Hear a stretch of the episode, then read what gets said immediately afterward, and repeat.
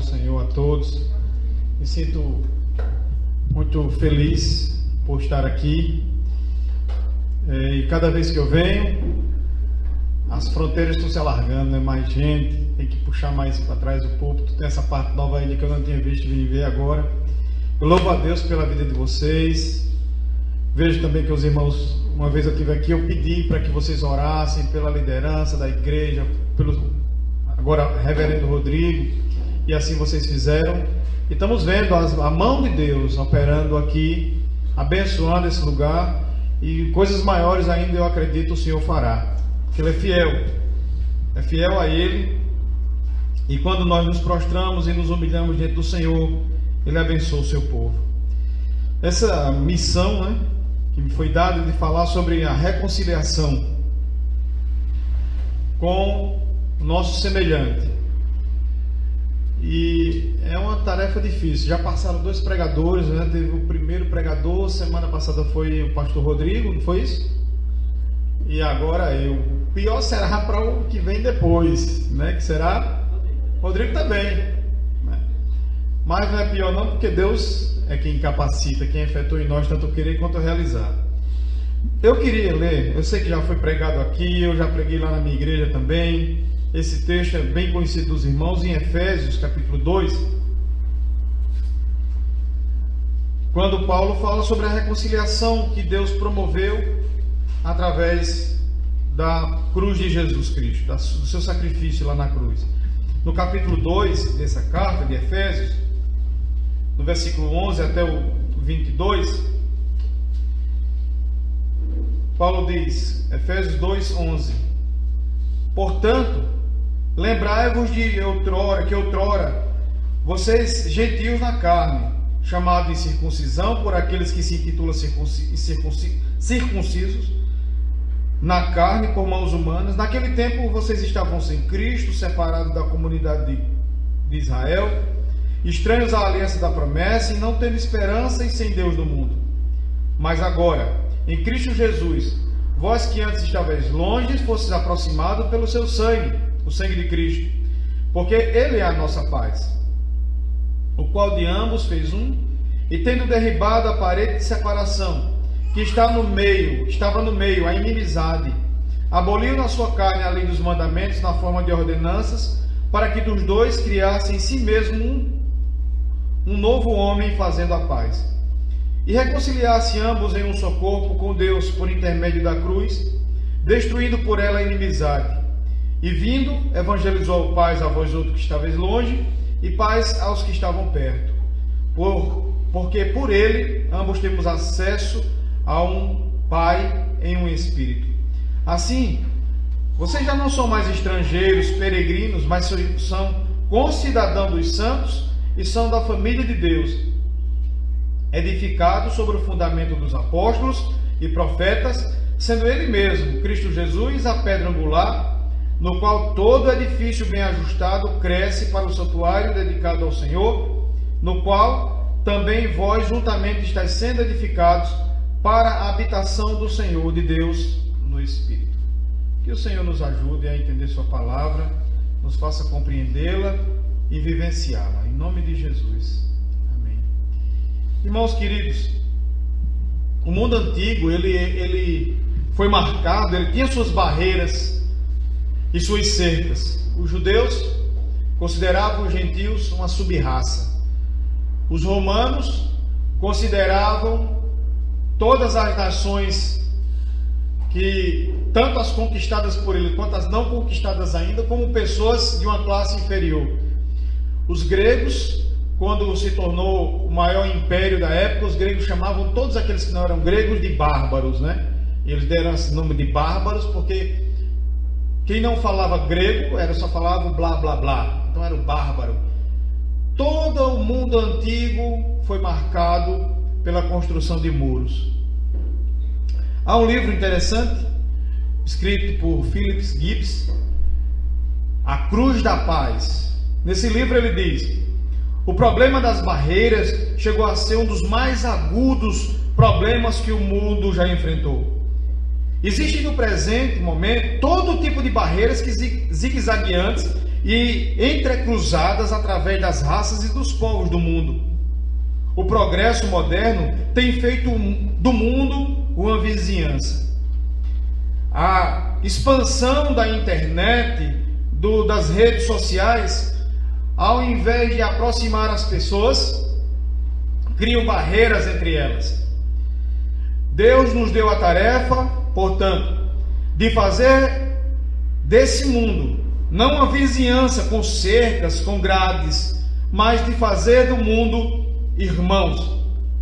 Nesses dias de muros que dividem raças, classes, credos, devemos sacudir novamente a terra com a mensagem do Evangelho de Jesus Cristo, que tudo abrange e que nesse Evangelho não existe nem escravo, nem livre, nem judeu, nem grego, nem cita, nem bárbaro, mas Cristo é tudo em todos. A era moderna foi marcada por muros. Na década de 60, 1961, o mundo viu sendo erguido, ou soerguido, construído o muro de Berlim. O muro de Berlim dividia não apenas a Alemanha em Alemanha Oriental e a Alemanha Ocidental. O muro de Berlim não dividia apenas uma nação em comunista e capitalista. O muro de Berlim foi apenas uma gota daquilo que ficou conhecido como a cortina de ferro ou a Guerra Fria. Eram ainda resquícios da Guerra Fria. Toda a raça humana estava dividida. Havia é, essa guerra ficou muito mais clara né, entre os Estados Unidos e a União Soviética. E há vários filmes aí é, eu pelo menos lembro de um filme daquele da criação do homem, do que primeiro que, que criou o computador, né? Lá fica claro, nessa época, na década de 60, após a Segunda Grande Guerra, o medo americano de ter espiões soviéticos nos Estados Unidos e da mesma forma na União Soviética o medo, não é, dos soviéticos de terem infiltrados ali espiões americanos. Isso é, nós ficou conhecido essa guerra ficou conhecida mundialmente como a cortina de ferro. O mundo ficou dividido. 9 de novembro de 1989, veja, de 61 o muro de Berlim foi erguido, em 89 ele foi derrubado. E foi derrubado sem querer, né? Do lado comunista, um comunista sem querer deu um aviso que as fronteiras estavam abertas, mas não era que o muro havia caído. Alguém entendeu mal o comunicado e começou a derrubar o muro, e daí todo mundo começou a derrubar o muro e passar, e a Alemanha, pelo menos o muro caiu, né? O muro físico caiu, mas as ideias socialistas e capitalistas ainda continuaram permeando ainda a Alemanha pós-nazista. Mas essa é a nossa história. O mundo é marcado por barreiras. Né? Eu dos Estados Unidos, uma coisa que me impressionou muito é que as casas não tinham cercas. Não tem cercas as casas. Eu já contei isso lá na igreja e eu já acho que já contei aqui também, eu, dirigindo um carro, peguei, botei o carro em cima, como a gente faz aqui no Brasil, botei o carro em cima da calçada de alguém. Não tinha muro, não tem cerca, botei aqui, como a gente faz, né? Então o vizinho chegou para lá, chamou a polícia. E a polícia veio me perguntar por que eu havia feito aquilo. Eu disse, não, eu botei aqui porque eu só estou em cima da calçada não vi barreira nenhuma, tem demarcação nenhuma. Aí o dono do carro que eu dirigi disse: não tem barreira visível, não tem cerca visível que separa as casas, mas invisível há uma cerca. Eles conhecem os limites do seu território. Ou seja, ainda que a gente não veja, há barreiras de separação, há barreiras, há fronteiras demarcatórias. E é sobre isso que Paulo está falando. O que Paulo enxergou na sociedade do seu tempo, entre os judeus e gentios, entre o mundo todo, não era algo semelhante ao muro de Berlim, era algo muito mais era além do muro de Berlim.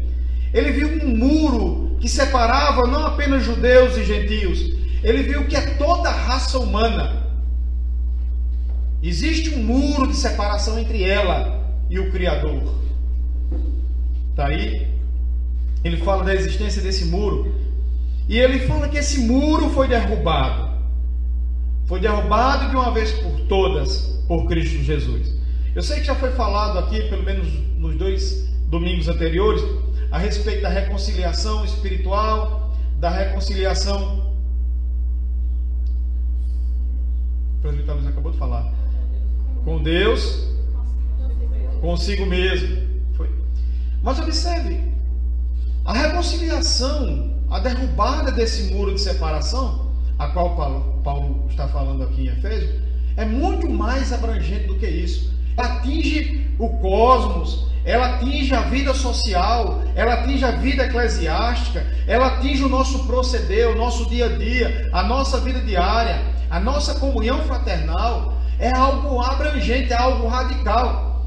O que Jesus Cristo fez na cruz do Calvário, não, ele não, não apenas expôs os demônios ao desprezo, triunfando deles na cruz, mas ele rompeu, ele quebrou o muro, ele levantou a bandeira branca entre Deus e nós, ele nos trouxe para perto de Deus e também trouxe Deus para perto de nós. Ele nos deu uma nova natureza com a, qual nós podemos amar até mesmo aquele que nos ofende. Paulo diz que o que aconteceu na cruz do Calvário vai além dos mundos do mundo espiritual. Ele alcança o pecador, ele transforma o pecador e muda completamente a vida do pecador aqui e no futuro. Paulo vai mostrar, assim como ele fez lá em 2 Coríntios, no texto que o Alisson leu. Aquela mesma estrutura de 2 Coríntios capítulo 5 é a mesma estrutura de pensamento que Paulo usa em Efésios capítulo 2. Veja, Paulo vai falar sobre reconciliação e ele começa dizendo que toda raça humana necessita dessa reconciliação. Essa reconciliação com Deus, com meu próximo, comigo mesmo, internamente, psicologicamente, eu preciso estar centrado, eu preciso me entender, eu preciso me avaliar. Mas para que isso aconteça, essa reconciliação é necessária devido à condição passada, à nossa condição passada. Versículo 11. Observe que ele faz um conectivo, né? A palavra portanto conecta o que ele já havia dito do versículo 1 ao versículo 10. E o que ele havia dito do versículo 1 ao 10? Ele havia mostrado a, a, como estava a vida pregressa dos gentios, especificamente do versículo capítulo 2, ele está tratando dos gentios. Nós sabemos que a igreja de, de Éfeso era, era composta de judeus e gentios. Se não fosse assim, Paulo não precisava falar a respeito dessa barreira de separação que havia sido derribada pelo sacrifício de Cristo e havia agora apenas um povo. Ora, se ele fala de uma barreira que foi derrubada e agora só existe um povo e não mais dois povos, é porque ele, tava, ele tinha em mente um judeu, ele queria ser lido por judeu e queria ser lido por gentio. Então nós compreendemos que a igreja de Éfeso era composta por esses dois públicos. Mas aqui especificamente, ele se direciona aos gentios da igreja, aqueles que vieram de um contexto não religioso, como muitos de nós, que não nasceu no judaísmo, lendo a, a Torá, tendo os pais, é, levando, sido levado pelos pais ao templo para adorar a Deus. Né? Então está se dirigindo a um, a um grupo de pessoas, de pessoas que não tinham um contexto religioso, que havia sido convertido, passado pelo novo nascimento e agora estavam na igreja. Aí Paulo relembra como era a vida deles. Observe, ele vai mostrar como era a condição passada desses primeiros leitores dele. E o que caracteriza, o que ca caracterizava a vida pregressa desses crentes gentios era a palavra sem. Eles eram sem. Paulo diz, versículo 12: sem Cristo, sem pátria, sem promessa e sem Deus. Eles eram sem. Então, eles precisavam, era necessário eles serem reconciliados devido à condição de vida deles. Eles estavam no estado de lastimável. Paulo chega a dizer ainda no capítulo 2 que eles estavam mortos em seus delitos e pecados, eles não eram absolutamente nada. Eles precisavam dessa reconciliação com Deus, com o próximo e consigo mesmo, porque eles eram inimigos de Deus, do mundo e deles mesmos. Eles não se achavam, eles estavam mortos, havia confusão no seu intelecto, havia um, uma, uma, uma má relação com Deus, essa relação havia sido rompida pelo pecado, eles estavam mortos em delitos e pecados. Havia uma ruptura com a sociedade, porque Paulo diz que eles estavam sem pátria. E havia uma ruptura cognitiva, eles, eles não havia, a mente deles era escravizada pelo pecado. A reconciliação se fazia então necessária para eles devido ao estado natural no qual eles se encontravam no, na sua vida passada. Estavam sem Cristo, ou seja, Jesus Cristo, na, no capítulo 7 de Mateus, ele diz que vai dizer no futuro, na sua segunda vinda, a um grupo de pessoas: Apartai-vos de mim, malditos. Ou seja, Jesus vai dizer: Eu não tenho contato com vocês, vocês não são das minhas ovelhas, eu não tenho relação nenhuma com vocês, o meu sangue não é para vocês, o meu sangue não limpa vocês, eu não tenho relação com vocês, nem vocês comigo, vocês são meu inimigo e eu o inimigo de vocês. E agora Paulo diz: Era assim que vocês estavam, sem Cristo. Ora, estar sem Cristo é, é o equivalente a estar no inferno. Quem é que está no inferno? É que todos aqueles que não foram salvos pelo sangue de Cristo. Qual era a condição dos crentes de Éfeso? Antes da conversão, Paulo diz: vocês todos estavam no inferno, perdidos, sem Jesus Cristo, sem experimentarem o seu sangue, sem serem lavados do seu sangue, sem ser reconciliados com Deus através do seu sangue. Vocês estavam sem Cristo. Vocês eram inimigos dele. Tem mais. Ele diz: vocês estavam separados da comunidade de Israel. Ou seja, não tinham nenhuma pátria, não era povo algum. Era uma massa de gente disforme, mas não era um povo. Israel, no Antigo Testamento, foi a nação a qual Deus escolheu para se revelar. Deus se revelou àquela nação, Deus se mostrou àquela nação, Deus deu estatutos àquela nação, Deus fez daquela nação sem igual debaixo do sol. Era a nação que enxergava, enquanto todas as demais nações ao redor dela estavam cegas. Não é? Todo mundo estava cego. Só Israel enxergava. Né? Só Israel enxergava. E quando Israel cometia um pecado, uma grosseria, de se prostrar diante de deuses estranhos, Deus diz claramente: vocês são cegos, vocês são adúlteros, vocês são loucos. Deus chega a dizer no livro do profeta Isaías que o jumento conhecia o seu possuidor, o boi conhecia o seu dono, mas o seu povo não o reconhecia. Em outras palavras, Deus estava dizendo: vocês chegaram num grau tão, tão sério de pecado. Vocês estão tão mergulhados no pecado que vocês estão sendo pior do que os animais. E tem um salmo que Deus diz: Não sejais como o burro, com jumento ou como a mula, que precisa de cabrechos para serem ouvidos. Não, nós não somos assim. Israel não era assim, mas os gentios eram eles eram piores do que as feras.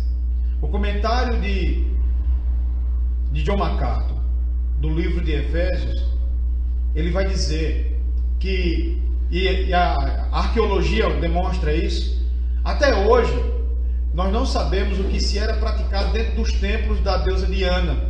A deusa, a religião oficial lá em Éfeso era o culto à deusa Diana que era uma espécie de deusa da fertilidade. Era o culto a Diana entra dentro daquela classe que nós conhecemos hoje como a religião de mistérios. Era algo, não vou nem dizer assim, era algo como a maçonaria, né? Até hoje nós não sabemos ao certo todos os passos, toda a liturgia de uma, de uma reunião maçônica. Não é? Tem muito ainda, muitas interrogações. Não era isso que acontecia, era algo parecido que acontecia lá em Éfeso.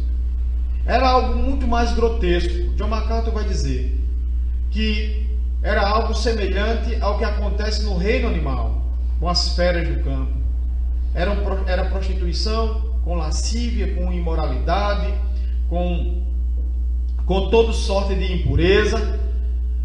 Paulo está dizendo que antes da conversão, esses gentios que frequentavam o, o, o templo da deusa Diana, eles estavam longe, eles estavam cegos, eles estavam em pecado, em fel de amargura, eles estavam na grosseria do pecado, eles precisavam de reconciliação com Deus, com o seu próximo e consigo mesmo, porque eles eram semelhantes a animais. E é isso que Paulo diz, se você ler comigo, por exemplo, 2 Timóteo capítulo 2, Paulo diz, capítulo 2, 2 Timóteo 2, 24. Ora, é necessário que o servo do Senhor não viva a contender, e sim, o servo do Senhor deve ser brando para com todos, apto para instruir, e o servo do Senhor deve ser paciente. Isso quando ele estiver evangelizando. Disciplinando com mansidão aqueles que se opõem, na expectativa de que Deus, Deus lhe conceda não apenas o arrependimento, para conhecerem plenamente a verdade, mas que Deus também lhe conceda o, re, o retorno à sensatez, ou seja, se, de, se quando nós estivermos evangelizando o descrente, se quando nós estivermos evangelizando um gentil, nós temos que orar a Deus para que Deus abra o seu coração, para que eles entendam a verdade e mais do que isso, Paulo diz, para que eles retornem à sensatez, é porque quando estiver, estamos evangelizando eles, eles são insensatos. O que é uma pessoa insensata? Ah, isso é muito insensato. Não tem siso. Não tem senso. E quem não tem senso? Todos nós temos senso. Os seres humanos nascem com senso. Mas esse senso com o qual nós nascemos foi manchado pelo pecado. E nós somos insensatos por natureza. Somos como as feras, somos guiados por instinto. Ó, oh, tem vontade de comer, vai comer. Tem vontade de beber, vai beber. Você não tem? Como os animais na selva.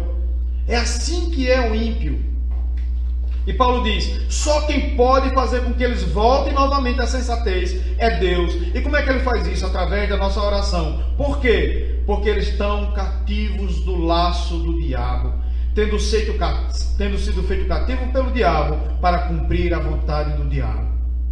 Era esse o estado que se encontrava os gentios de Éfeso. Era um estado nosso, de todos nós. A reconciliação é uma necessidade devido à nossa condição passada. Estávamos mortos, semelhante aos cadáveres que nós encontramos no Instituto Médico Legal mortos em delitos espiritualmente, estávamos assim. E Paulo diz mais no capítulo 2 de Efésios: sem Cristo, separados da comunidade de Israel, estranhos às alianças da promessa, não tendo esperança. Veja, isso é uma tristeza. Não tem esperança.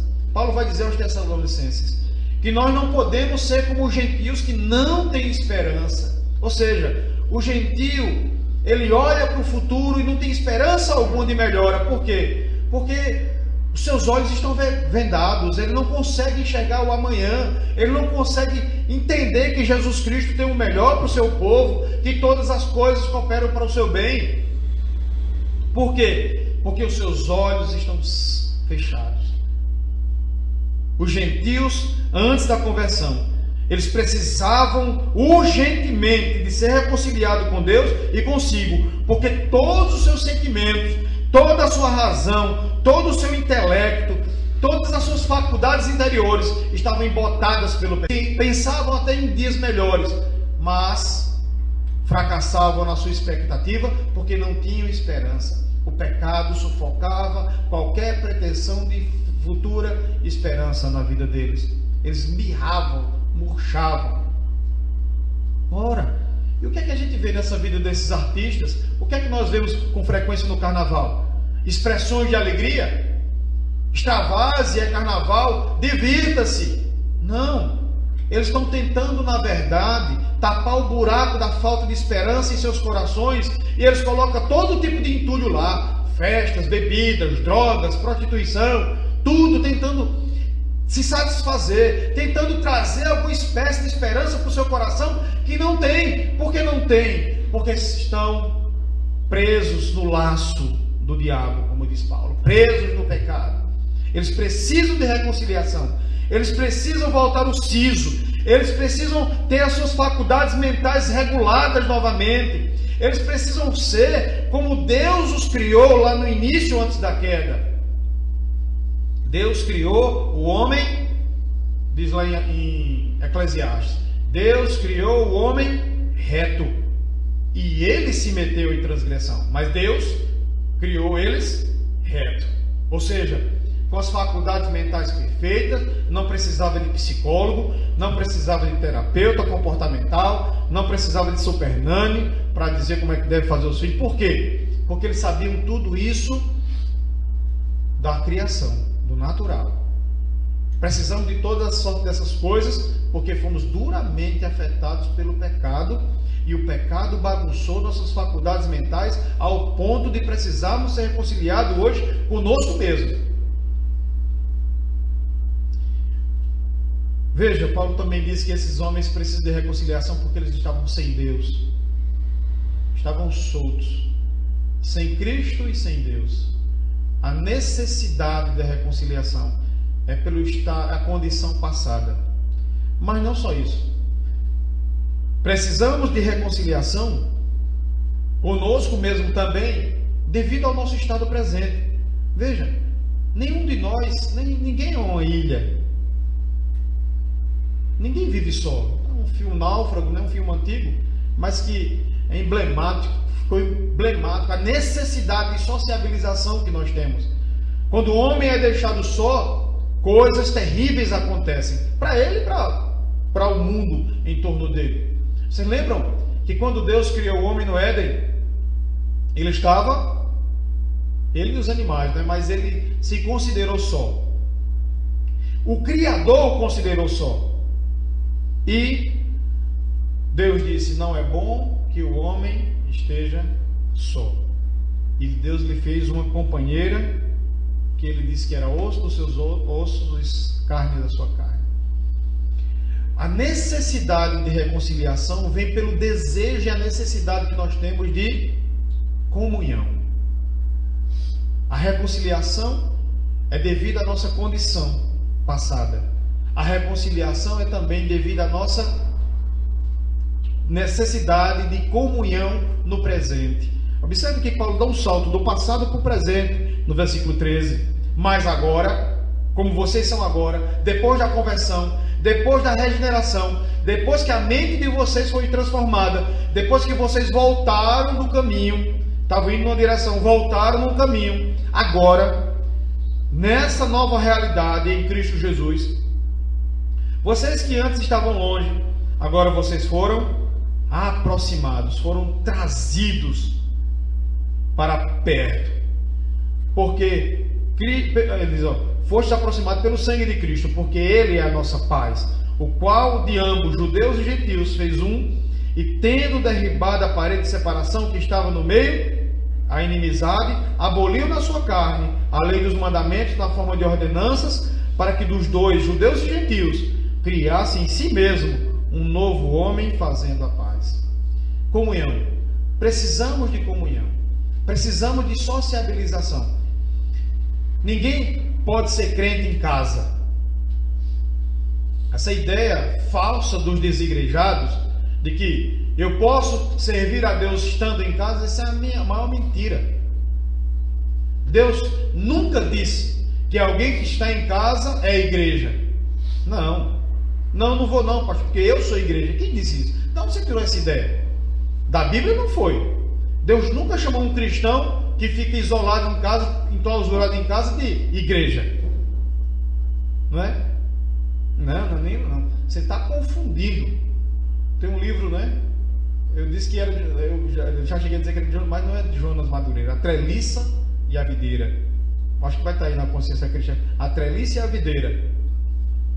Muita gente confunde. A treliça é aquele, aquela vara que nós colocamos para o pé de, de, uva, né? Ele se desenvolver sobre aquela vara. Ali chama-se treliça. E a videira é o pé de uva que vai se entrecortando ali, se emaranhando né, na treliça. O que acontece é que nós confundimos a treliça com a videira. Uma coisa é, é a treliça, outra coisa é a videira. Uma coisa é a igreja do Senhor, outra coisa é nós nos decepcionarmos com essa reunião, com pessoas que compõem isso aqui. O fato de eu me decepcionar com pessoas aqui não deve me tirar do, do maior. Eu continuo devendo diante de Deus manter comunhão com os meus irmãos. Não deixei de congregar, lá diz em Hebreus, como já é costume de alguns. Eu faço parte da videira. Às vezes alguém que está nessa treliça me incomoda, me machuca, me faz, me causa dor, mas eu não posso me desligar, porque a videira cresce, mas se desenvolve sob o auxílio da treliça. Essa reconciliação, ela só acontece, só acontece por meio de Cristo. O texto é claro no versículo 13. Agora, em Cristo, não há reconciliação com Deus, não há reconciliação espiritual, não há reconciliação eclesiástica, muito menos reconciliação social, se não for por meio de Cristo. Né? Não tem como eu dizer assim, olha, vá para aí, mas pastor, lá eu sou tão mal recebido. Vá por amor a Cristo. Quem foi que lhe salvou? Quem lhe deu nova vestimenta? Quem pôs um novo canto nos seus lábios? Quem lhe deu uma nova mente? Qual é a mente com a qual nós fomos adornados? Paulo chega a dizer que nós temos a mente de Cristo. Se nós temos a mente de Cristo e Cristo perdoou aqueles que lhe ofendiam na cruz do Calvário, eu tenho que aceitar todo irmão, até aquele que me faz mal. Essa reconciliação é essencial, porque esse estado no qual eu me encontrava no passado, versículo de 11 a 12, não existe mais. Nós observamos a estrutura do texto. Lá em 2 Coríntios capítulo 5, observe, Paulo diz, capítulo 5, versículo 18, 19, 5, 19, a saber, que Deus estava em Cristo reconciliando consigo o mundo, não imputando aos homens as suas transgressões, e nos confiou a palavra dessa reconciliação. De maneira que nós somos embaixadores em nome de Cristo, como que se Deus exortasse por nosso intermédio. Em nome de Cristo, pois rogamos que vos reconcilieis com Deus. Veja, ele está falando sobre reconciliação, mas ele fala em nome de Cristo.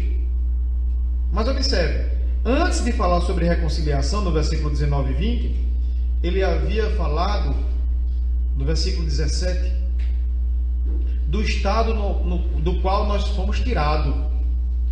Aquele primeiro ponto que eu disse, não há a necessidade da reconciliação advém da nossa condição passada. Depois precisamos de, de reconciliação por conta da nova vida presente. Observe que é a mesma estrutura.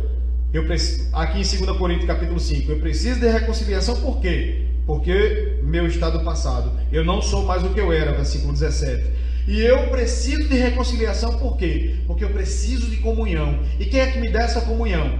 Cristo Jesus. Eu só tenho comunhão com o outro, com meu irmão, por conta de Cristo. Ele renovou minha mente. Ele me fez passar por um processo chamado, no original grego, metanoia, mudança de mente. A minha mente não é mais aquela. O meu comportamento também não é. A minha forma de enxergar o mundo, as pessoas, não é mais a mesma. É agora eu sou uma nova criatura. E ele diz: essa reconciliação só pode acontecer através ou pelo sangue de Cristo Jesus. Ou seja, essa reconciliação, ela custou um preço altíssimo. Eu só posso me entender como gente e só posso entender o outro irmão porque o sangue de Jesus Cristo marcou o umbral da minha alma. Agora eu posso até entender a mente do descrente, a sua rebeldia, a sua idolatria, a, o, o fato de eles serem cegos, de andar como cachorro correndo atrás do arrabo, sem uma direção, sem um fim. Eu consigo entender porque hoje a minha mente é outra. Eu consigo até hoje fazer o que Paulo manda fazer lá em 1 Coríntios capítulo 11. Analise-se, pois, o homem a si mesmo. Veja, como é que nós conseguiríamos analisar a nós mesmos se nós não tivéssemos a nossa mente mudada? Será que um ímpio que não passou por um processo de novo nascimento, que não teve sua mente restaurada, regenerada, ele pode avaliar outro com precisão?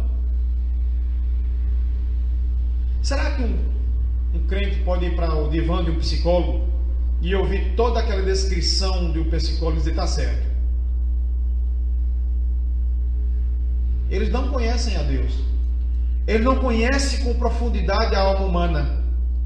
Eles não levam em consideração a queda. Eles não levam em consideração a transformação da regeneração. Eles não levam em consideração a glorificação futura. Eles não conhecem a alma humana na sua totalidade. Eles podem ver como por espelho, mas não na sua totalidade.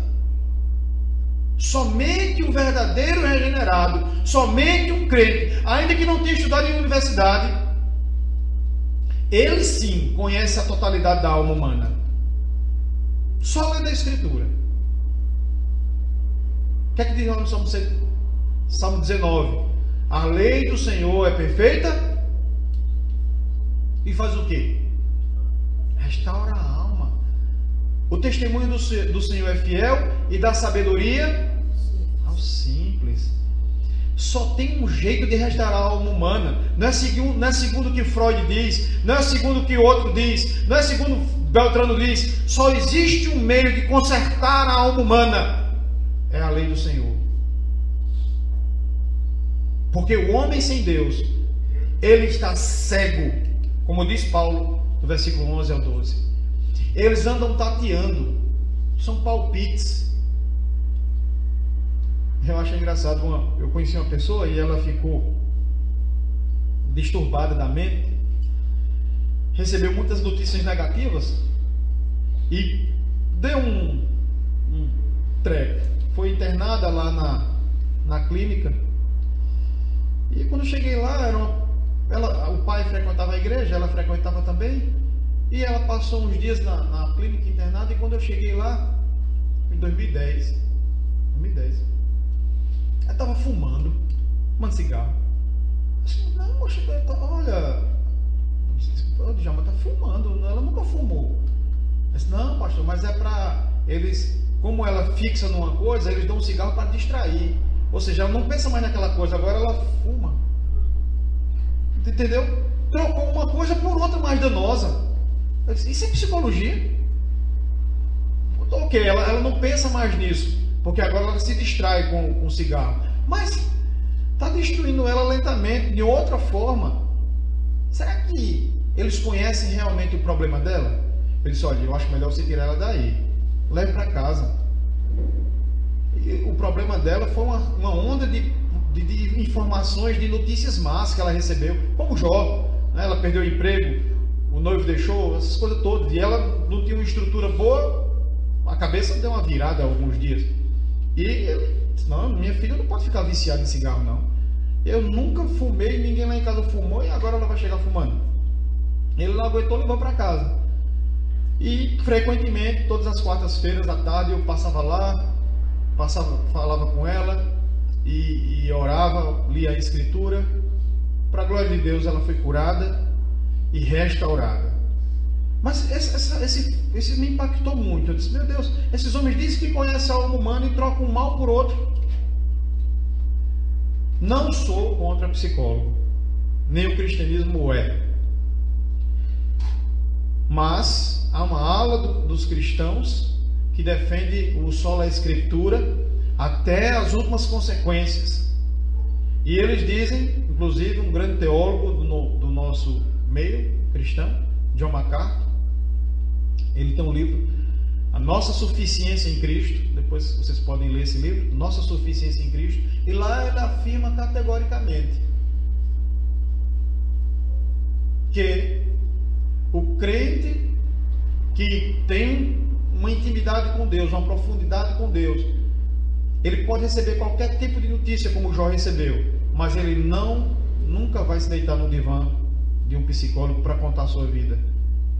Ele entra no seu quarto secreto e ora a Deus e abre sua vida para com Deus e continua crendo. Um outro mais radical, chamado Jay Adams, diz que crente vai para o psicólogo ele tem que ser disciplinado. Eu não acredito nisso não, mas eu ainda sigo a linha de John MacArthur. Eu acredito que se nós estivermos firmados com Deus, assim como Jó estava, oferecendo sacrifício para os seus filhos, oferecendo sacrifício por si, tendo uma vida, uma visão ampla de Deus, conhecendo intimamente a Deus e olhando e analisando a nossa, monitorando a nossa vida e o nosso coração. Nós não vamos precisar dessas coisas. Pode vir notícia ruim, pode vir abalos, mas nós vamos ficar firmes. A escritura. Você já imaginou se Jó dissesse, eu vou, ter, vou procurar um psicólogo agora? Por quê? Rapaz, notícia ruim, eu estou depressivo. Não, ele se manteve firme. É assim que o crente se comporta. Se tem alguém que deve prescrutar a alma humana, é o Senhor. E Sua palavra, ela sim, ela vai até o fundo da alma, ao ponto de dividir medulas, juntas e tudo mais, como diz Hebreus 4,11. Há um outro livro também, que não está traduzido para o português, ele chega a dizer, é, o, o título do livro é Profetas da Psicoheresia. E ele vai mostrar que todos esses psicólogos, na verdade, são uma ramificação de heresias que já existem na igreja.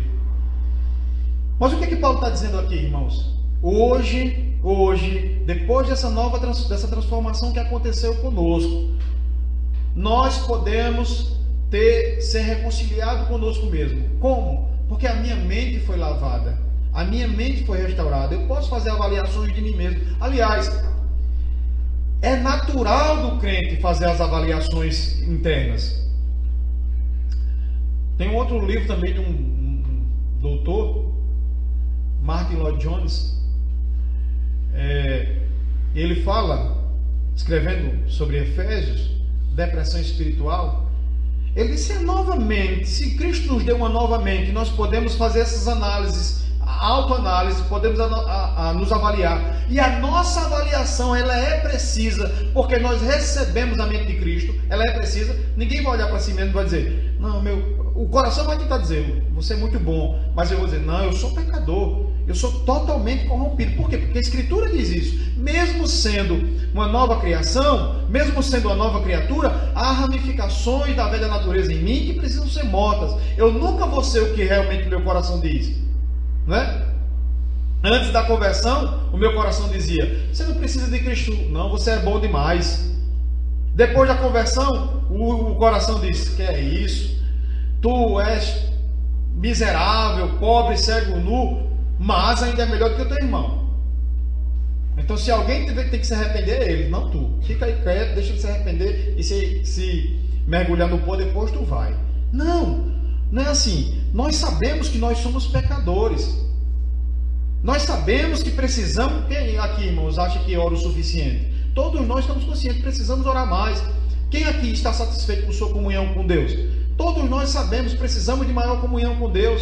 Precisamos nos humilhar mais diante dele, quebrantar mais o nosso coração. Todos nós sabemos. Essas são as avaliações que os crentes fazem.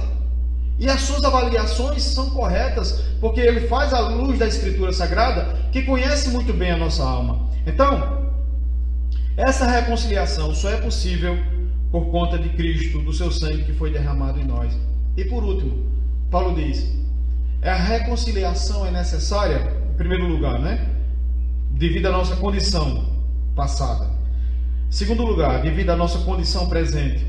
A reconciliação é louvável e agradável e necessária devido à nossa condição futura. Eu preciso de, de ser reconciliado por conta da minha condição de pecador. 11, 12. Porque eu preciso de comunhão. De 13 a 19. E eu preciso de reconciliação. Porque eu preciso também, não só de, de comunhão, mas eu preciso de edificação. Veja, edificados, versículo 20, sobre o fundamento dos apóstolos, profetas, sendo, da, sendo Ele mesmo, Cristo Jesus, a pedra angular. Agora salto por 22. No qual também vós justa, juntamente estáis sendo edificados para a habitação do Senhor no Espírito. Ele agora olha para o futuro. Ele olhou para o passado, 11 12, Versículo 13 olha para o presente, versículo 22 ele olha para frente, para o futuro. O que eu vou ser? Eu preciso de ser reconciliado com Deus, eu preciso ser reconciliado com a criação e eu preciso de, de auto-reconciliação. Eu preciso me entender, entender o meu estado espiritual. Por quê? Porque Deus está trabalhando em mim, Deus está me preparando. Eu acho interessante Paulo ver a igreja como uma incubadora. Né? Ele usa, obviamente, ele está usando aí no versículo 20 a expressão de um edifício, né? Mas Deus nos pega do mundo, nos salva, nos dá uma nova mente e traz para a igreja. O que é que a gente vem fazer na igreja? Ser edificado. É como um grande útero, né? Da grande mãe.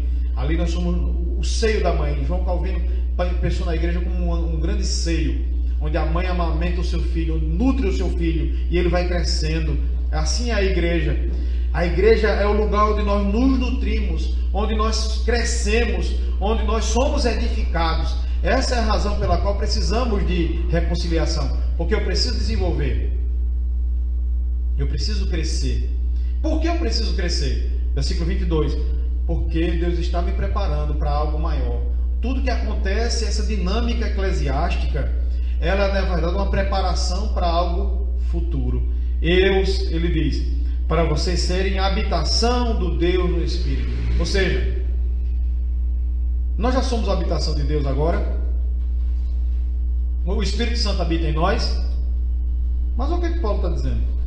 Deus está nos preparando para sermos a habitação de Deus no Espírito.